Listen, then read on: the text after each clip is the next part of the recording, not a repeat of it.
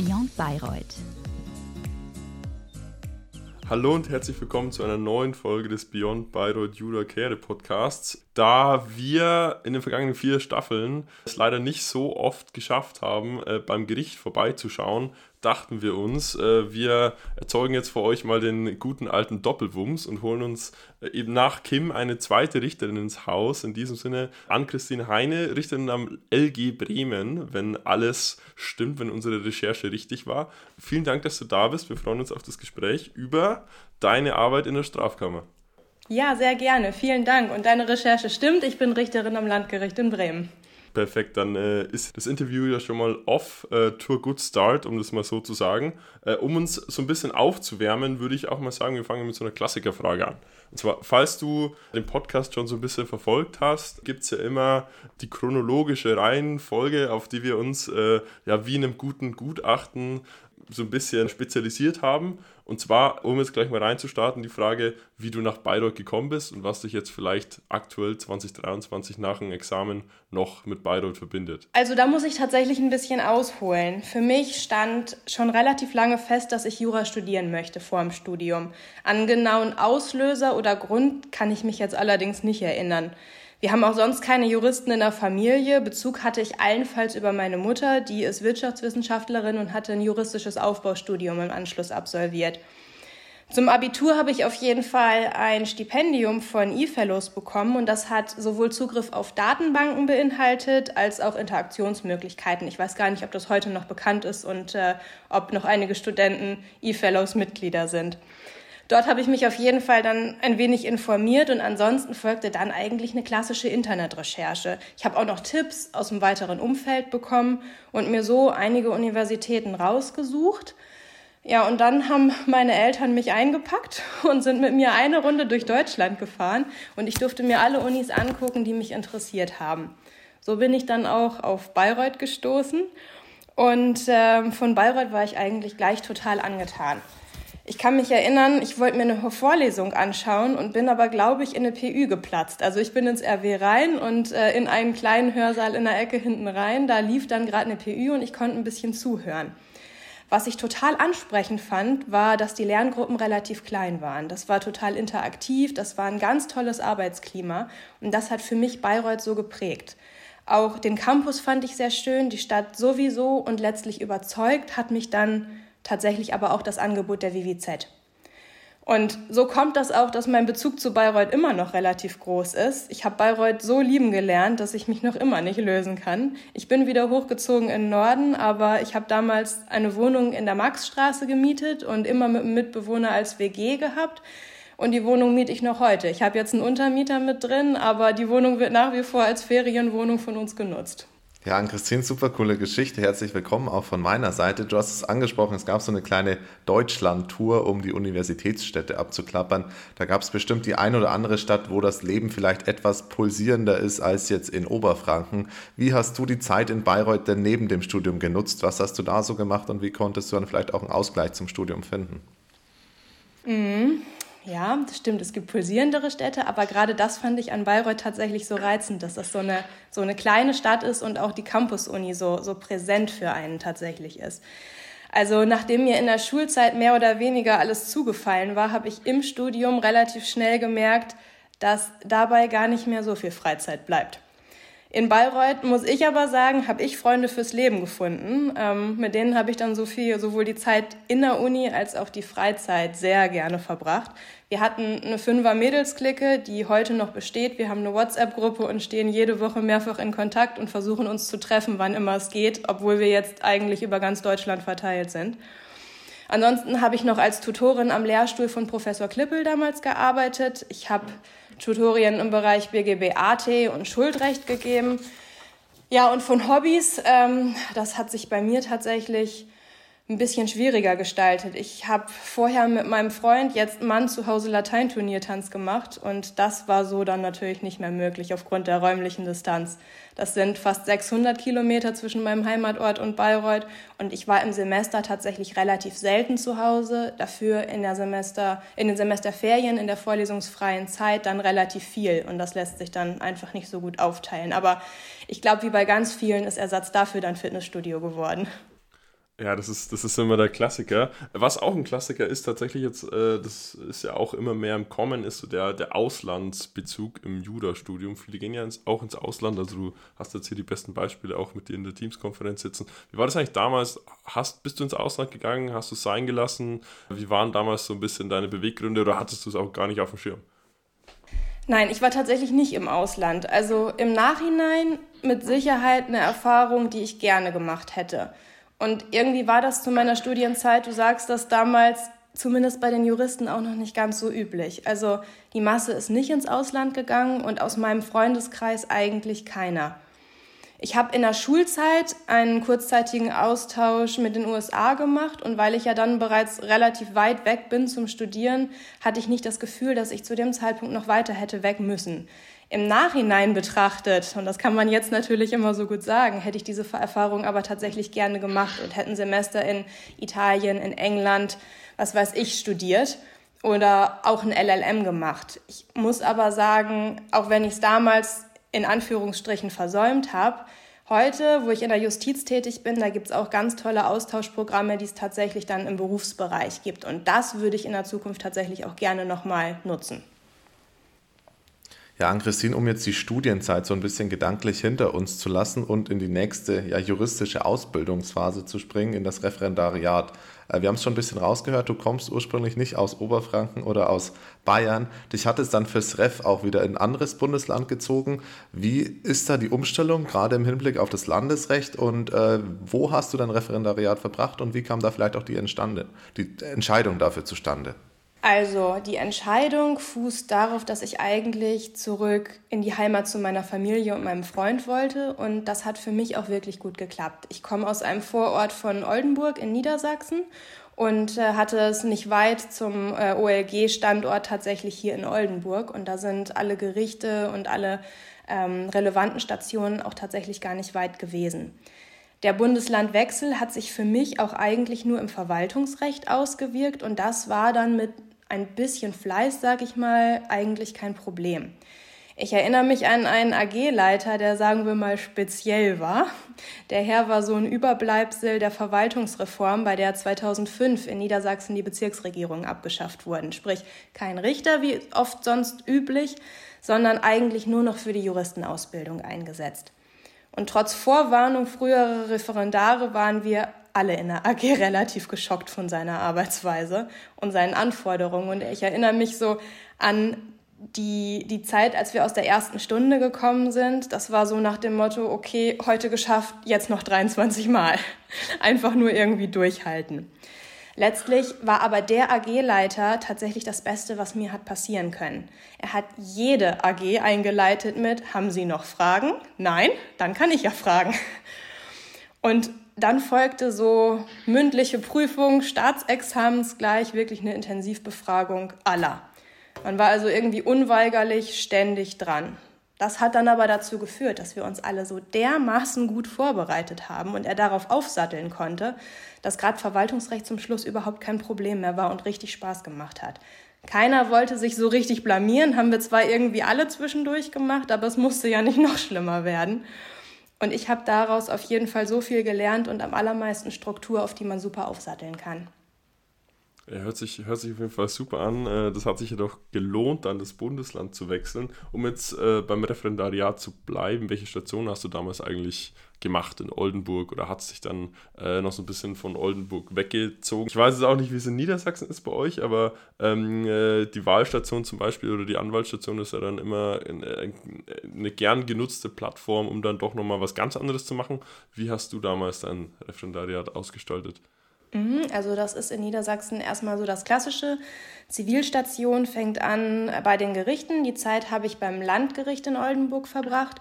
Und die Strafstation ist in Niedersachsen äh, bei der Staatsanwaltschaft. Das ist anders als beispielsweise Bremen, wo ich jetzt tätig bin.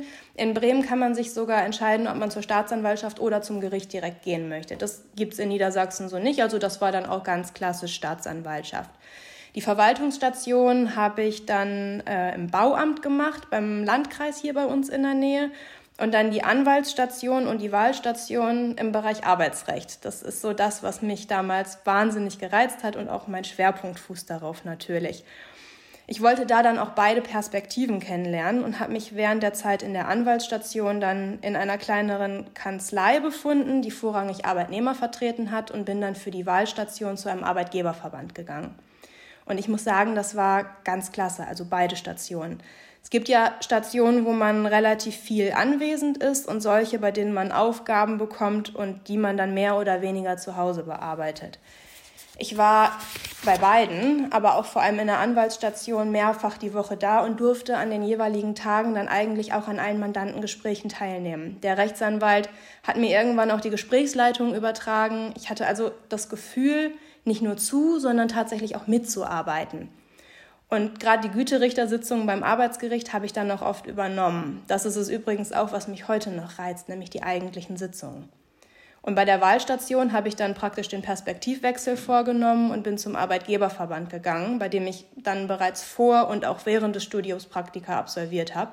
Das war dann ähnlich, aber da kam dann noch der Aspekt der Beratung der Mitgliedsfirmen bei der strategischen Planung von unternehmerischen Entscheidungen dazu. Und aus der Zeit im REF habe ich ganz viel mitgenommen. Man kommt ja mit relativ vielen unterschiedlichen Menschen zusammen. Und was ich dabei gelernt habe, ist, die Personen und die Sachebene zu trennen und Kritik als wertvolles Mittel zu sehen, das eigene Vorgehen immer mal zu reflektieren. Und das hilft mir auch heute im Gerichtssaal weiter. Ja, an Christine ist jetzt schon rausgekommen, dass du die Passion damals eher im Arbeitsrecht gesehen hast, als jetzt vielleicht im Strafrecht. Du hast dich dann zum Berufseinstieg für den Weg ins Unternehmen entschieden und gegen die ersten beruflichen Schritte vielleicht schon in der Justiz oder in der Kanzlei. Ähm, was waren da die Beweggründe? Hat da die WWZ vielleicht auch mit reingespielt, dass du gesagt hast, so ja, ein Drittel, ein Viertel Betriebswirtin bin ich ja auch. In einem Unternehmen bin ich nicht schlecht aufgehoben. Ähm, nimm uns da doch mal mit. Wie kam es dann zum Berufseinstieg und was waren so die Beweggründe hinter deiner Entscheidung auch? Ja, das war mehr oder weniger Zufall. Also ich hatte mich direkt mit dem zweiten Staatsexamen bei der Justiz beworben. Bevor ich aber was gehört habe, hat mich ein Headhunter für den Job im Unternehmen kontaktiert und ich war sofort begeistert. Arbeitsrecht, hast du ja gerade schon gesagt, das war bereits an der Uni mein Schwerpunkt und dort konnte ich das, was ich dann beim Arbeitgeberverband so toll fand, auch umsetzen und habe gleichzeitig ein riesiges Unternehmenskonstrukt mit weltweit 20.000 Arbeitnehmern in den einzelnen Unternehmen und auch dessen Geflogenheiten tatsächlich super gut kennenlernen können. Wir waren zu diesem Zeitpunkt drei Arbeitsrechtler, die nicht an die Recht, sondern an die Personalabteilung angegliedert waren und somit dann auch in erheblichem Maße strategisch tätig. Dazu kam, dass mir direkt der theoretische Teil des Fachanwalts für Arbeitsrecht bezahlt wurde und ich dafür auch freigestellt wurde. Und das war einfach ein wahnsinnig interessantes Angebot und für mich im Nachhinein dann auch eine sehr, sehr wertvolle Erfahrung, bevor ich in die Justiz gegangen bin. Das ist ja auch immer so das klassische Unternehmen Justiz, Kanzlei. Für mich stand im Vordergrund, weshalb ich mich gegen eine Kanzlei entschieden habe. Ich wollte gerne in der Region bleiben und gerade im Nordwesten gibt es wenig große Kanzleien. Und so ganz kleine Kanzleien, bei denen man nur so alleine vor sich hinarbeitet, die haben mich jetzt ehrlich gesagt nicht so gereizt. Dazu fehlte mir dann einerseits die Berufserfahrung und andererseits bin ich, glaube ich, aber auch ein Teamplayer und ich lieb's, mich mit anderen auszutauschen, Argumente zu entwickeln, abzuwägen. Dabei nimmt man ganz viel mit, aber das ähm, ist auch, glaube ich, so die Arbeitsweise, die mich einfach mehr reizt. Arbeitsrecht hast du eben auch noch angesprochen. Ähm, ich glaube, das fand ich durch meine Mutter relativ interessant. Die ist Personalleiterin. Das war schon vor dem Studium das, wo ich ein bisschen Berührungspunkte zu hatte. Nach dem Abitur habe ich dann noch mein erstes Praktikum bei einem Arbeitgeberverband gemacht und wurde dann ja praktisch Wiederholungstäterin bei denen. Darauf fußt dann auch meine Schwerpunktwahl. Und du hast die WWZ angesprochen, die hat mir dann tatsächlich in der strategischen Arbeit im Unternehmen auch ein wahnsinnig gutes Hintergrundwissen geliefert. Eins meiner letzten großen Projekte, bevor ich äh, in die Justiz gewechselt bin, war dann die Betreuung von Schließungsmaßnahmen, die über 800 Arbeitnehmer betroffen haben. Dahinter standen selbstverständlich wirtschaftliche Aspekte. Und auch wenn die Fachleute hierfür selbstverständlich BWLer sind, ist es in den Meetings und auch für die eigene Arbeit dann sehr hilfreich, wenn man deren Arbeit ansatzweise nachvollziehen kann. Also es hört sich auf jeden Fall nach einem tollen Berufseinstieg an. Da stellt sich bei mir dann unweigerlich die Frage, wieso bist du dann eigentlich gewechselt? Also wieso hast du dich für den Staatsdienst entschieden? Gerade wenn du sagst, du bist jetzt Teamplayer und ähm, möchtest den Austausch äh, mit, mit, mit anderen Leuten, um Ergebnisse zu erzielen. Und dann bist du jetzt im Gericht und sitzt da entweder alleine oder äh, natürlich auch mit anderen, aber wahrscheinlich oftmals alleine, gerade im Vergleich zur Arbeit im Unternehmen da und äh, brütest so über deinen eigenen Gedanken. Wie, wie kam dann der Entschluss äh, zu sagen, hey, ich äh, fange jetzt mal was ganz Neues an, was ja mit Arbeitsrecht auch jetzt äh, Stand jetzt wenig am Hut hat? Und äh, dazu anschließend noch, tut mir leid, dass, dass die Frage jetzt exorbitant lang wird. Wieso hast du dann das Bundesland gewechselt? Ja, das äh, erfordert auch wieder ein bisschen Ausholen meinerseits. Wieso Staatsdienst? Also Interesse für den Staatsdienst hatte ich auch schon vor dem Studium. Ich habe immer gedacht, so Staatsanwältin zu werden, das wäre meins. Und auch im Ref hat der Bereich dann wirklich Spaß gemacht. Aber da war dann ja auch noch, wie du schon gesagt hast, mein Interesse fürs Arbeitsrecht und große Unternehmen und genau das Hintergrundwissen der WWZ passte dann so wunderbar zum Arbeitsrecht. Und ich hatte dieses Interesse und habe im Studium gemerkt, das passt auch irgendwie alles zusammen. Bei jeder Entscheidung geht es ja auch irgendwie da um Unternehmenspolitik. Ich war also in der Tat wirklich gespalten. Und ich hatte mich nach dem zweiten Staatsexamen dann auch bei der Justiz in Niedersachsen und in Bremen beworben. Und weil ich noch nichts gehört hatte, bin ich dann erstmal dem ersten Angebot gefolgt über diesen Headhunter, was ich eben erzählt hatte, und bin ins Unternehmen gegangen. Ja, und ich war dann also eingestiegen. Ich glaube, ich war fünf Wochen da, als ich dann die Einladung zum Vorstellungsgespräch bei der Justiz in Niedersachsen bekommen habe. Ich bin dann da auch hin. Die wollten mich aber nicht. Also, naja, genauer gesagt, die wollten mich nicht sofort. Das heißt, ich sollte noch ein bisschen Erfahrung sammeln und mich in zwei Jahren wieder vorstellen. Die hatten zwei wesentliche Kritikpunkte, das weiß ich heute noch ganz genau. Mein Lebenslauf wäre viel zu glatt und ich hätte mich noch nie irgendwo so richtig durchbeißen müssen. Das war das eine. Und das andere, man wird merken, dass ich nicht nur für die Justiz brennen würde. Und die hatten damit absolut recht, muss ich ganz ehrlich sagen. Habe ich auch nicht. Mein Lebenslauf war glatt und ich habe im Unternehmen dann tatsächlich gelernt, mich wirklich durchzubeißen, unangenehme Dinge auch mal zu meistern. Es ist nicht schön, tatsächlich maßgeblich dabei mitzuwirken, 800 Menschen auf die Straße zu setzen, aber das sind Erfahrungen, für die ich wahnsinnig dankbar bin und die ich heute auch auf keinen Fall missen möchte.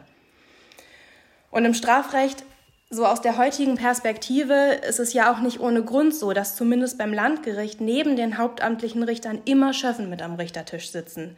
Da ist es zum einen dann die unter die juristische Betrachtungsweise, aber da kommt eben auch noch ein weiterer wichtiger Aspekt dazu und das ist Lebensnähe.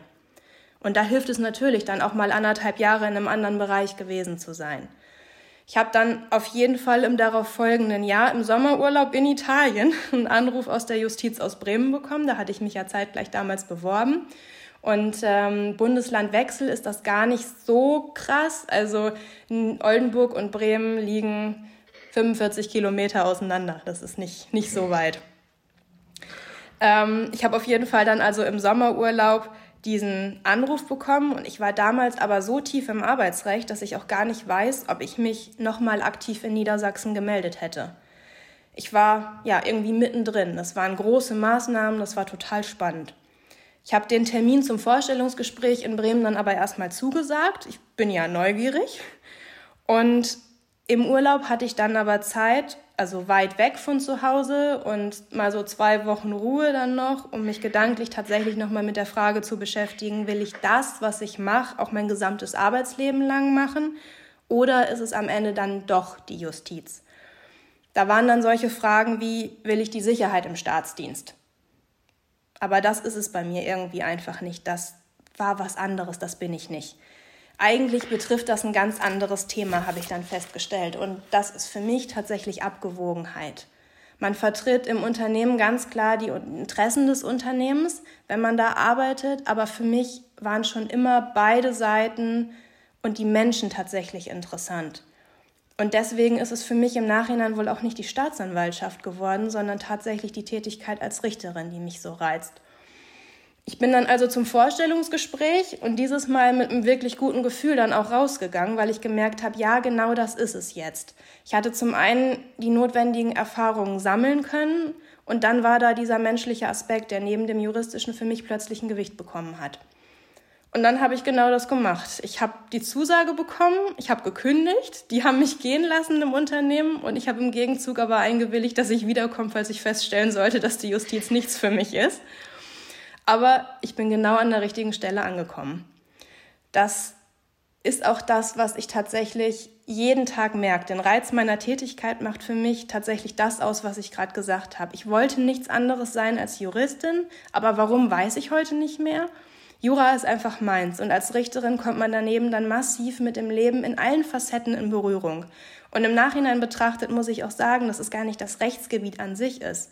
Ich arbeite im Strafrecht genauso gerne wie im Zivilrecht oder Arbeitsrecht. Das ist, glaube ich, einfach der Richterberuf, der mich so reizt.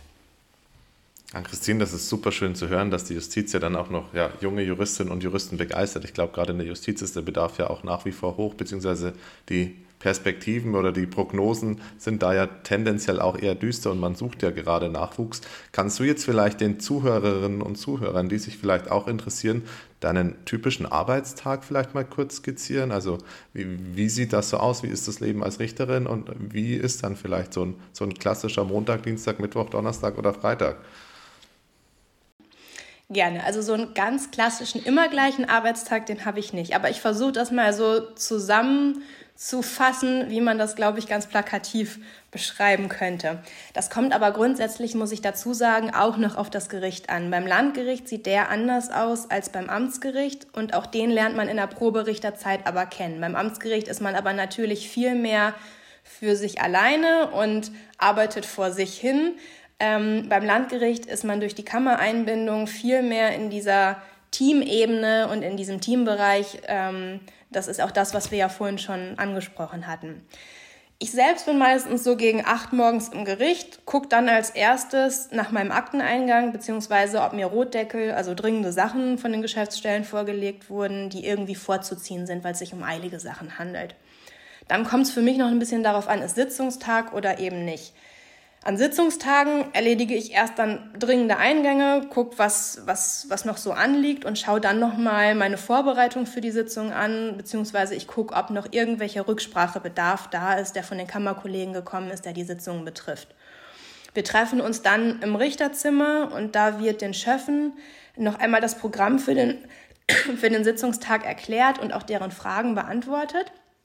Und während sich jetzt bei uns im Zivilrecht Kammer- und Einzelrichtersitzungen meist wöchentlich abwechseln, ist es in den Strafkammern ja so, dass die in unterschiedlicher Besetzung, aber immer als Kammer entscheiden. Und das heißt für die Beisitzer, anders als im Zivilrecht, mitschreiben, mitschreiben, mitschreiben. Im Zivilrecht protokolliert man als Einzelrichter oder als Kammervorsitzender dann mit einem Diktiergerät oder mit einer Spracherkennungssoftware. Und im Strafrecht haben wir ja Protokollführer, die aber beim Landgericht anders als beim Amtsgericht erstmal nur das protokollieren, was die SDPO verlangt. Und das hilft nicht beim Abfassen der Urteile, muss ich ganz ehrlich sagen. Da steht dann, der Zeuge sagte zur Sache aus. Punkt. Das ist natürlich super, wenn man dann so Sitzungen hat, die sich über Wochen ziehen, irgendwie am 19. Hauptverhandlungstag. Man hat nicht mehr im Detail im Kopf, was der Zeuge am 5. Hauptverhandlungstag wortwörtlich gesagt hat.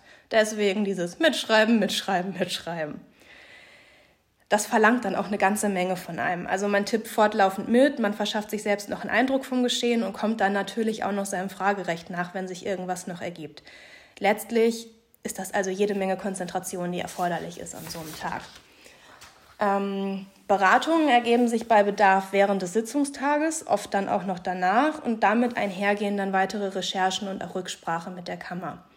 Beschlüsse werden dann grundsätzlich von dem Beisitzer zur Beratung vorbereitet und später abgefasst, der sogenannter Berichterstatter ist.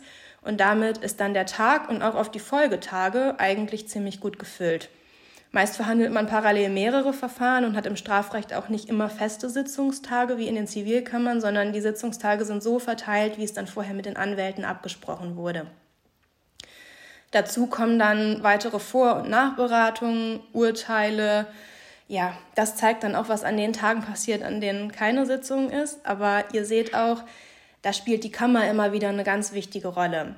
Im Zivilrecht ist es, da war ich am Anfang äh, in der Proberichterzeit, da ist auch die Kammer ganz wichtig, aber da hat man eben auch diese Einzelrichtertermine. Da arbeitet man dann mehr wie beim Amtsgericht noch ein bisschen für sich, aber man hat auch immer da die Kammer im Hintergrund und redet einfach mal über das, dass man seine Meinung mal eben äh, austauschen kann, dass man sich mal neue Aspekte und neue Gedanken heranholen kann und einfach darüber sprechen kann. Für mich ist das auch tatsächlich das Schöne am Landgericht, dieser ständige Austausch. Menschen haben einfach unterschiedliche Eindrücke und Perspektiven. Und genau das empfinde ich auch als wahnsinnig wertvoll. Im Zivilrecht bringt einen das, glaube ich, einem gerechten Interessenausgleich und im Strafrecht dem Ziel der Wahrheitsfindung auch umso näher. Und für mich sind das die Sitzungstage, die das Tolle am Richterberuf darstellen. Das muss aber nicht bei jedem so sein. Ich habe mal ein Praktikum bei einem Sozialgericht gemacht, bei dem die mich betreuende Richterin sich so nett als Typ Kanalarbeiterin bezeichnet hat. Also sie wird sich am liebsten ganz tief eingraben und dann am Schreibtisch recherchieren. Das gibt's auch. Das gehört selbstverständlich auch dazu. Und das heißt nicht, dass wir uns nicht auch ganz tief eingraben. Ich persönlich lebe aber einfach für die Sitzung. Natürlich dann mit guter Vor- und Nachbereitung. Ja, super interessanter Einblick. Ähm, gute Vor- und Nachbereitung muss auch gut organisiert werden und gute Organisation braucht auch in gewisser Weise eine gewisse Routine und, und, und, und einfach äh, ein gewisses Know-how, wie es gerade am jeweiligen Gericht abläuft und wie man auch seine Informationen erlangt. Damals, als du am Gericht angefangen hast, konntest du das natürlich noch nicht erahnen, wie alles jetzt im Detail läuft. Da braucht es natürlich dann auch ein gewisses Onboarding. Wie wird das eigentlich am Gericht gemacht, wenn man dann Richter oder Richterin ist, den Vertrag unterschrieben hat, am ersten Tag durch die Tür kommt, seine Sachen abholt, wie, wie, wie läuft es? Rückblickend musste ich jetzt sagen, also ich habe direkt beim Landgericht angefangen in der Proberichterzeit und da hatte ich die idealen Bedingungen. Also die Proberichterzeit dauert so drei, dreieinhalb Jahre. Dreieinhalb sind mittlerweile, glaube ich, Standard. Bei mir waren es noch ähm, knapp unter drei bis zur Lebenszeiternennung.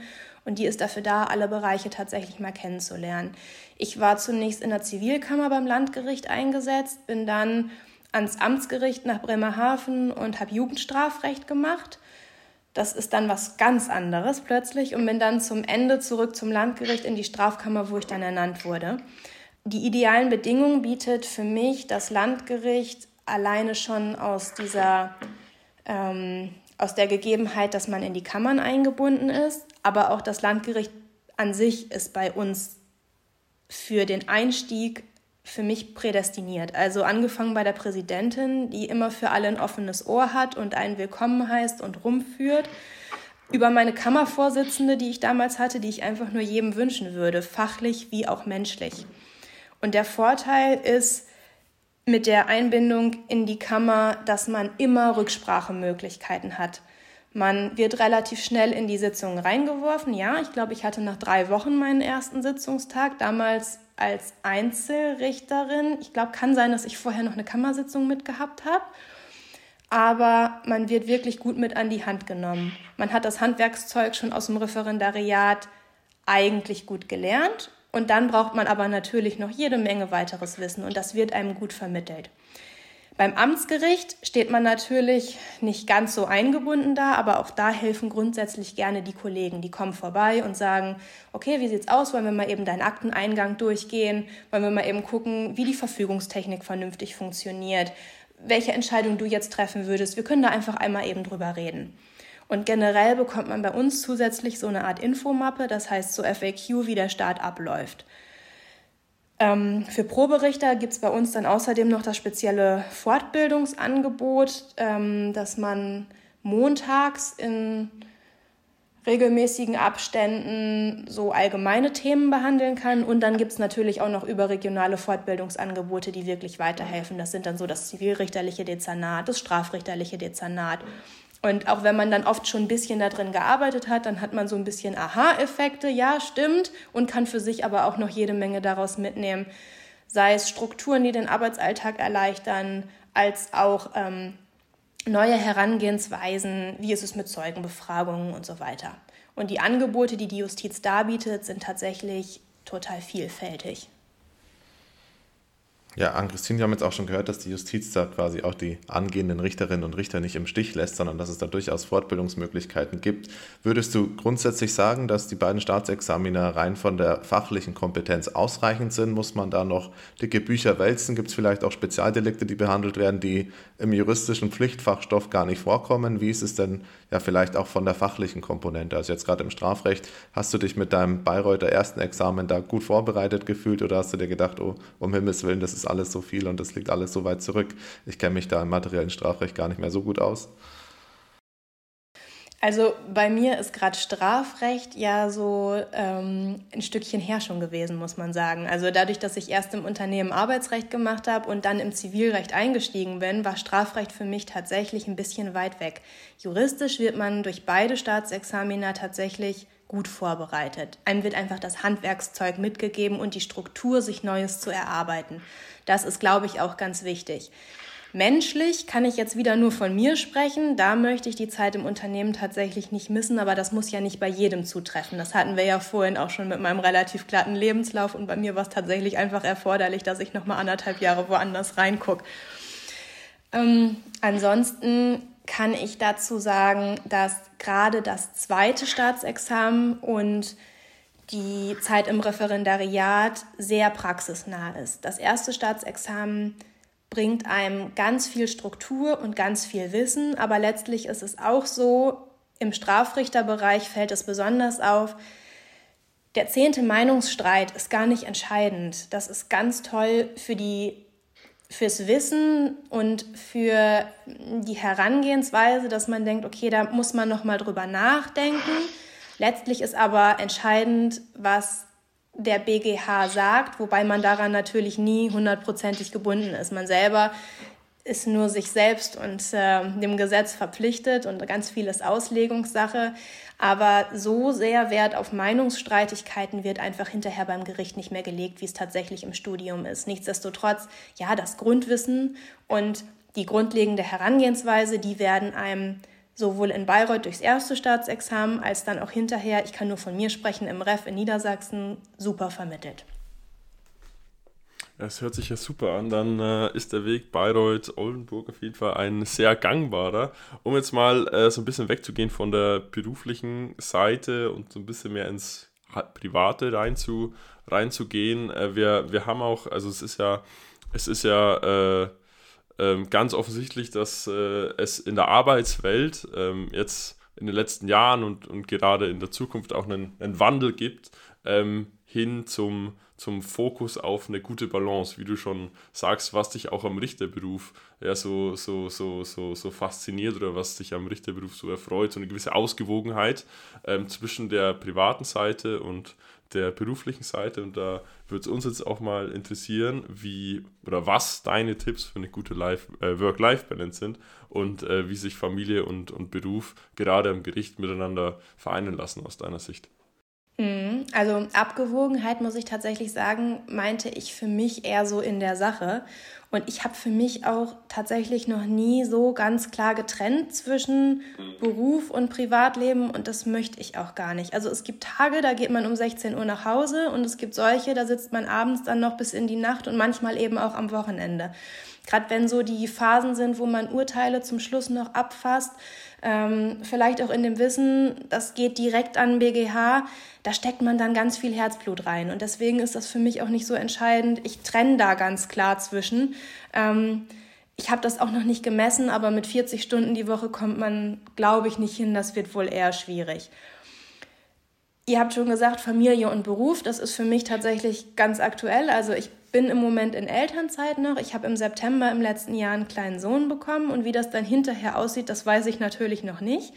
Grundsätzlich ist die Justiz aber Teilzeit geeignet. Also ich plane erstmal mit 60 Prozent wieder einzusteigen und dann zu schauen, ob ich noch aufstocken kann. Ich habe das große Glück, meine Familie in der Nähe zu haben, die uns auch ganz schön entlastet. Und die Justiz äh, bemüht sich tatsächlich um Familienfreundlichkeit und ganz viele Kollegen arbeiten auch tatsächlich in Teilzeit. An Christine, wir sind jetzt schon fast am Ende unseres Podcasts angekommen. Die Fragen ja, gehen jetzt wieder in die allgemeine Richtung auch so gesehen. Deswegen vielleicht ja, ja ohne da groß drum herum zu reden, welche Ziele hast du eigentlich im Moment, sei es privat, sei es beruflich, was beschäftigt dich und ja, was ist so mittel-, langfristig oder auch kurzfristig dein nächstes Ziel? Grundsätzlich freue ich mich, wieder einsteigen zu können nach der Elternzeit, auch wenn das noch ein bisschen hin ist, weil ich einfach echt Spaß an meiner Arbeit habe. Langfristig könnte ich mir gut vorstellen, mich beim OLG erproben zu lassen, damit ich vielleicht in noch längerer Zukunft irgendwann auch eine eigene Kammer übernehmen kann. Ja, es sind auf jeden Fall äh, coole Ziele. Wir unterstützen dich dabei, äh, so gut es geht von der Ferne durch Daumen drücken. Und äh, haben jetzt auch tatsächlich die letzte Frage in petto. Und zwar ähm, wollen wir dir, oder eigentlich ist es ja keine Frage, das, Markus, das müssen wir in Zukunft mal, mal ändern vom, vom Framing her. Eigentlich ist es keine Frage. Wir, wir wollen dir jetzt hier auch die Möglichkeit geben, äh, einfach mal eine Sache zu sagen, die dir so ein bisschen auf dem Herzen liegt, an, gerichtet an unsere Zuhörerschaft. Und von dem her, ähm, das Mikrofon ist, ist deins. Ja, vielen Dank. Also ich für mich habe tatsächlich meinen Traumjob gefunden und all denen, die sich darin sehen, neutral und unabhängig Entscheidungen zu treffen, für die neben dem fachlichen auch Empathie eine wichtige Eigenschaft ist, die Ausdauer haben, die einen vollen Schreibtisch nicht scheuen und die auch gerne Sachverhalte hinterfragen. Denen kann ich einfach nur empfehlen, sich für die Justiz zu bewerben und so vielleicht eine sinnstiftende Tätigkeit in einem der Gerichte zu übernehmen. Ja, an Christine, das waren jetzt treffende Schlussworte. Leo und ich möchten uns ja stellvertretend für die Universität Bayreuth an der Stelle ganz herzlich bei dir bedanken, dass du heute deine Einblicke geteilt hast, dass du dir auch die Zeit genommen hast, hier Rede und Antwort zu stehen und ja, dass du der Universität so ja auch noch verbunden bist. Wir wünschen dir für den beruflichen Weg wie auch für den privaten Weg alles Gute und vielleicht trifft man sich ja bald auch mal wieder in der, am schönsten Campus Deutschlands. Ja, vielen Dank. Auch ich bedanke mich und wünsche auch allen Zuhörern alles Gute. Beyond Bayreuth